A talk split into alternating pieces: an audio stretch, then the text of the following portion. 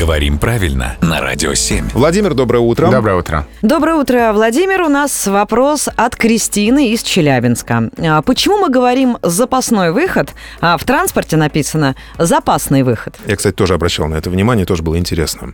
Да, этот вопрос очень часто возникает, стоит кому-то проехать в автобусе.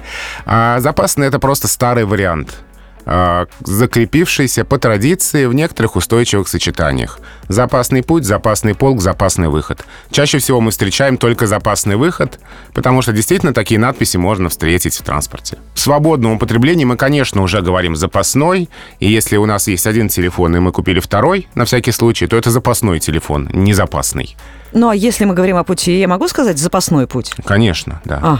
Здесь дело в том, что само слово «запасный», как такой очень старый уходящий вариант, но вот фактически памятник ему остался в трех выражениях. Запасный путь, полк и выход. Конечно, во всех этих случаях можно использовать и слово «запасной». Спасибо большое. Друзья, если у кого-то есть вопросы к Владимиру Пахому, обязательно отправляйте нам сюда, на Радио 7.